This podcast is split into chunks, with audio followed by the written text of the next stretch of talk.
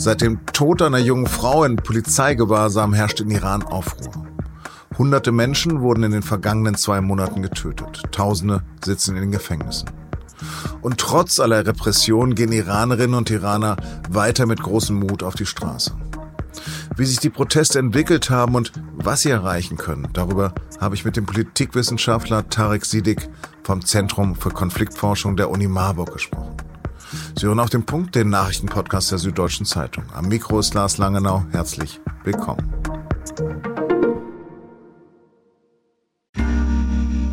Werbung. Hi, ich bin Patrick Bauer, Reporter beim Magazin der Süddeutschen Zeitung. Und gemeinsam mit meiner Kollegin Eva Hoffmann habe ich an einer unglaublichen Geschichte recherchiert. Tom und Jana denken, sie ziehen mit ihrem kleinen Kind zu einer liebevollen Gemeinschaft. Aber sie landen in einer Gruppe, in der Menschen manipuliert und psychisch und physisch fertig gemacht werden. Wie schafft es die Familie da wieder raus? Im Schattenkloster. Chronik einer Gehirnwäsche ist ein SZ Plus Podcast in Zusammenarbeit mit Audible. Jetzt auf sz.de slash Schattenkloster. Das Regime in Iran geht immer härter gegen die Demonstrierenden im Land vor. Erst vor ein paar Tagen hat das Parlament harte Strafen für Inhaftierte gefordert, mit einer breiten Mehrheit. Die Parlamentarier werfen den Teilnehmern der systemkritischen Proteste einen Krieg gegen Gott vor. Und gemäß islamischem Recht kann das mit Tod bestraft werden. Irans Justiz hatte bereits angekündigt, keine Gnade zeigen zu wollen. Nach Angaben von Human Rights Watch sind bereits mindestens 330 Menschen getötet worden. Seit Beginn der Proteste vor zwei Monaten sind fast 15.000 Iranerinnen und Iraner in Gefängnisse gekommen. Auslöser war bekanntlich der gewaltsame Tod der jungen iranischen Kurdin Mascha oder kurdisch Gina Amini am 16. September. Sie wurde davor durch die Sittenpolizei in Teheran festgenommen, nur weil sie ihr Kopftuch nicht richtig getragen haben soll. Seither haben die Proteste mehr als 130 Städte erfasst. Überall im Land skandieren die Menschen immer wieder Frau, Leben, Freiheit. Der Slogan, der zum Slogan der Proteste wurde. Wie hier am Grab einer anderen ermordeten kurdischen Studentin am 8. November.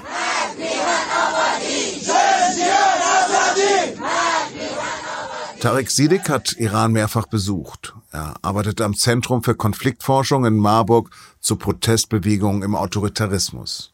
Und er hat kürzlich ein Buch darüber veröffentlicht, wie die Menschen in Iran Politik innerhalb der autoritären Rahmenbedingungen gestalten. Sidik habe ich zunächst gefragt, was für ein Mut dazu gehört, immer wieder zu demonstrieren, auch wenn das Regime die Proteste immer wieder blutig niederknüppeln lässt. Ja, sehr viel. Wer jetzt auf die Straße geht, nimmt in Kauf, massiver Gewalt ausgesetzt zu werden. Das ähm, ist auch nicht neu. Die Menschen wissen, dass das Regime 2009 mit Gewalt reagiert hat, dass es 2017 mit Gewalt reagiert hat und dass vor allen Dingen 2019 eine der blutigsten Niederschlagungen von Protesten in der modernen Geschichte des Irans stattgefunden hat. Dementsprechend, wer jetzt auf die Straße geht, ist sich dessen bewusst, nimmt das in Kauf. Das ist sozusagen schon eingepreist. Dieser Mut bestätigt sich regelmäßig. Also auch wenn man sieht, welche Gewalt zum Beispiel an der Sharifi-Universität ausgeübt wurde, der blutige Freitag in Sahedan, wo mindestens 90 Personen getötet wurden. Das ist alles beängstigend und gleichzeitig hält es die Menschen nicht davon ab, trotzdem auf die Straße zu gehen. 2017, 2019 waren es eher soziale Auslöser der Unruhen. Was ist denn heute anders?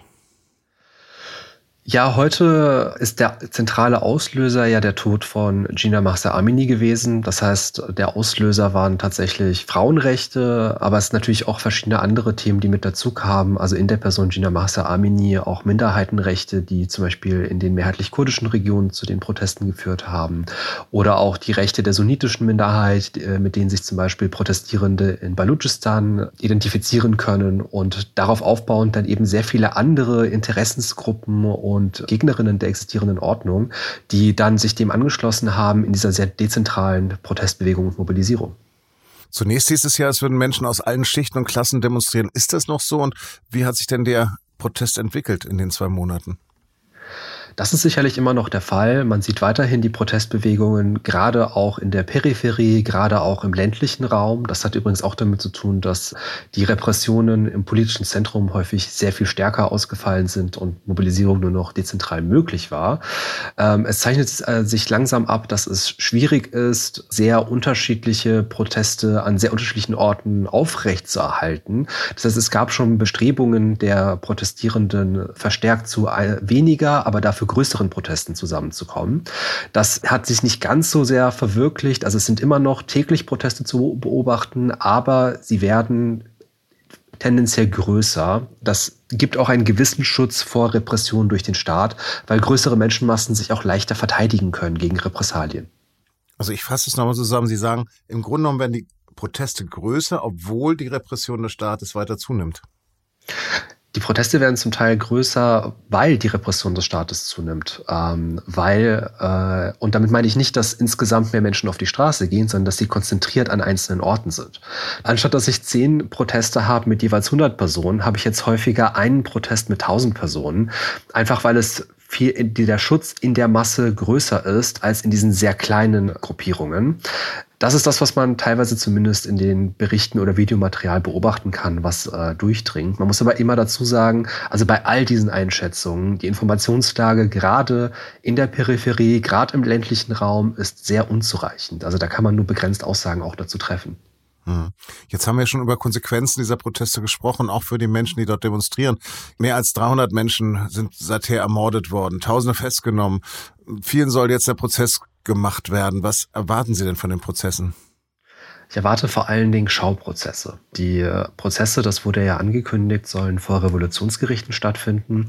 Äh, Revolutionsgerichte sind ähm, mehr oder weniger dafür da, andere Menschen abzuschrecken. Sie sind ein Symbol des Staates, dass hier hart vorgegangen wird gegen unliebsame Elemente. Und das heißt, wir haben in der Vergangenheit ganz häufig Schauprozesse gehabt, bei denen vielleicht in wenigen Minuten verhandelt wurde, bei denen kein Rechtsbeistand möglich war. Also es geht um pure Symbolik.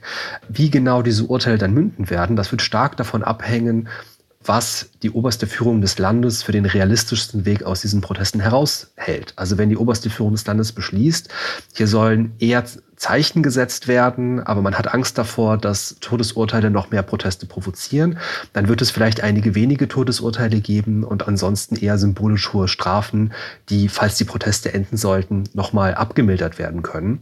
Sollte der Staat aber beschließen, das spielt alles keine Rolle mehr und nur eine sehr, sehr harte Bestrafung kann hier einen Weg aus den Protesten herausgeben, dann ist tatsächlich mit sehr vielen Todesurteilen zu rechnen. Ähm, das wird aber sehr viel davon abhängen, wie die Protestdynamik auf der Straße noch sein wird in den nächsten Wochen. Was ich von meinem Besuch in Iran in Erinnerung habe, ist, dass der Erzfeind Amerika noch eine große Rolle gespielt hat in der Propaganda des Staates. Jetzt scheint es ja wieder so, als ob man die Proteste auf Ausländer und auf ausländische Intervention zurückführt. Was würden da eigentlich noch internationale Sanktionen bringen? Ja, der Effekt von internationalen Sanktionen ist tatsächlich schwierig. Daniel Dresner ist äh, ein Sanktionsforscher, der kürzlich erst, also wirklich vor wenigen Wochen, äh, einen Artikel geschrieben hat, in dem er den Iran als ein Beispiel für Fehlanwendung von Sanktionen bezeichnet. Ähm, weil ja, wie Sie sagen, der Westen gilt sehr lange als Feind des Irans und umgekehrt eben auch. Der Iran ist eines der am längsten und am härtesten sanktionierten Länder der Welt. Das heißt, so viel mehr Eskalationspotenzial gibt es in den Sanktionen gar nicht. Und es ist sehr schwierig, ein Sanktionspaket zu beschließen, das einerseits der Führung klar schadet und ihr auch signalisiert, dass diese Menschenrechtsverletzungen nicht hingenommen werden und andererseits aber nicht der Zivilbevölkerung schadet und den Menschen wehtut, denen man ja eigentlich mit den Sanktionen helfen möchte.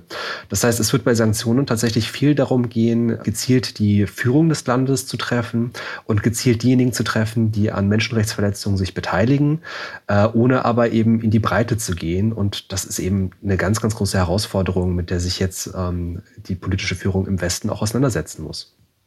Ganz zum Schluss die Frage, glauben Sie, dass der Protest das Regime stürzen kann und wird? Bei dem Wirt bin ich mir nicht sicher. Ich gehe davon aus, dass diese Proteste das Potenzial haben. Also sie können sicherlich zu einem Umsturz führen. Falls das passieren sollte, wäre es aber ein sehr langwieriger Prozess. Also wenn wir von einem Umsturz sprechen, dann reden wir hier nicht von ein paar Tagen oder Wochen. Wir sprechen eher im Kontext von Monaten bis Jahren. So hat auch zum Beispiel die Islamische Revolution stattgefunden. Ich gehe aber gleichzeitig auch davon aus, also sollte der umgekehrte Fall eintreffen, dass nämlich äh, die Repressionsmaßnahmen dafür sorgen, dass die Proteste enden, dass das kein dauerhaftes Ende sein wird, weil, und das haben die vergangenen Jahre gezeigt, die Unzufriedenheit, die sich angestaut hat, die braucht eine politische Lösung. Und solange es diese politische Lösung nicht gibt, schafft Gewalt des Staates es nur, das Problem zu vertagen oder zu verschieben. Früher oder später kommen die Proteste wieder und dann sind sie eben noch größer und noch wütender. Und dann stellt sich die Frage, wann kommt dieser Umsturz oder wann kommt dieser Kurswechsel in der Führung, der das beenden kann. Herr Sittig, ich danke Ihnen für das Gespräch. Danke Ihnen. Wenn Sie noch mehr zu dem Thema hören möchten, habe ich noch einen Podcast-Tipp für Sie. In der neuen Folge unseres Medienpodcasts Quoted geht es darum, wie deutsche Medien über die Proteste in Iran berichten und wie das in der iranischen Community in Deutschland ankommt. Zu Gast ist die WDR-Journalistin Isabel Shayani. Den Link dazu finden Sie auch in den Show Notes. In mindestens vier Bundesländern fällt bald die Isolationspflicht für Corona-Infizierte. In Bayern, Baden-Württemberg, Hessen und Schleswig-Holstein. Dort sollen zeitnah neue Regelungen in Kraft treten. Wer positiv auf das Coronavirus getestet worden sei, darf wohl künftig seine Wohnung verlassen und muss dann nur eine Maske tragen. Bundesgesundheitsminister Lauterbach kritisiert das. Für den SPD-Politiker kommt die Entscheidung, Zitat, zur Unzeit und findet nicht die Billigung der Bundesregierung. Der Bundestag hat beschlossen, dass die letzten drei deutschen Atomkraftwerke vorübergehend weiterbetrieben werden sollen, zur Sicherung der Stromversorgung. Die Meiler Isar 2, Neckar-Westheim 2 und Emsland bleiben damit bis Mitte April kommenden Jahres in Betrieb. Im Zug des Atomausstiegs hatten die Kernkraftwerke eigentlich zum Jahresende abgeschaltet werden sollen. In der Ampelkoalition gab es bei der Abstimmung bei den Grünen neun Nein-Stimmen und eine Enthaltung. SPD und FDP haben geschlossen für die Verlängerung der Laufzeiten gestimmt. Neun Monate hatten russische Soldaten die ukrainische Stadt Cherson und ihre Umgebung besetzt. Jetzt sollen sie nach Angaben des russischen Verteidigungsministeriums ihre letzten Truppen aus dem Norden der Region abgezogen haben. Die Ukraine spricht von einem wichtigen Sieg. Ukrainische Streitkräfte seien inzwischen in die Stadt eingerückt. Zu einer Revolution kommt es, wenn die da unten nicht mehr wollen und die da oben nicht mehr können. Das war Wolf Schneider in einem TikTok-Video der Reporterfabrik, wo er zuletzt noch 100.000 Aufrufe mit Tipps zum besseren Schreiben erzielen konnte. Er war der berühmte und berüchtigte Sprachkritiker, der für manche sogar Sprachpapst war.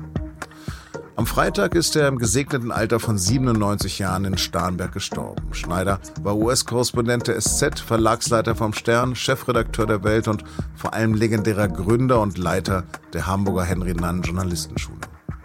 Sein Buch Deutsch für Profis gehörte zu meiner Zeit als Volontär noch zur Pflichtlektüre. In seiner Autobiografie schreibt Wolf Schneider, macht keine Dummheiten, während wir tot sind. Versuchen wir es. Einen liebevollen Nachruf finden Sie in den Shownotes und in der SZ am Wochenende. Redaktionsschluss für Auf dem Punkt war 16 Uhr. Produziert hat die Sendung Jakob Arno. Vielen Dank fürs Zuhören und bleiben Sie uns gewogen.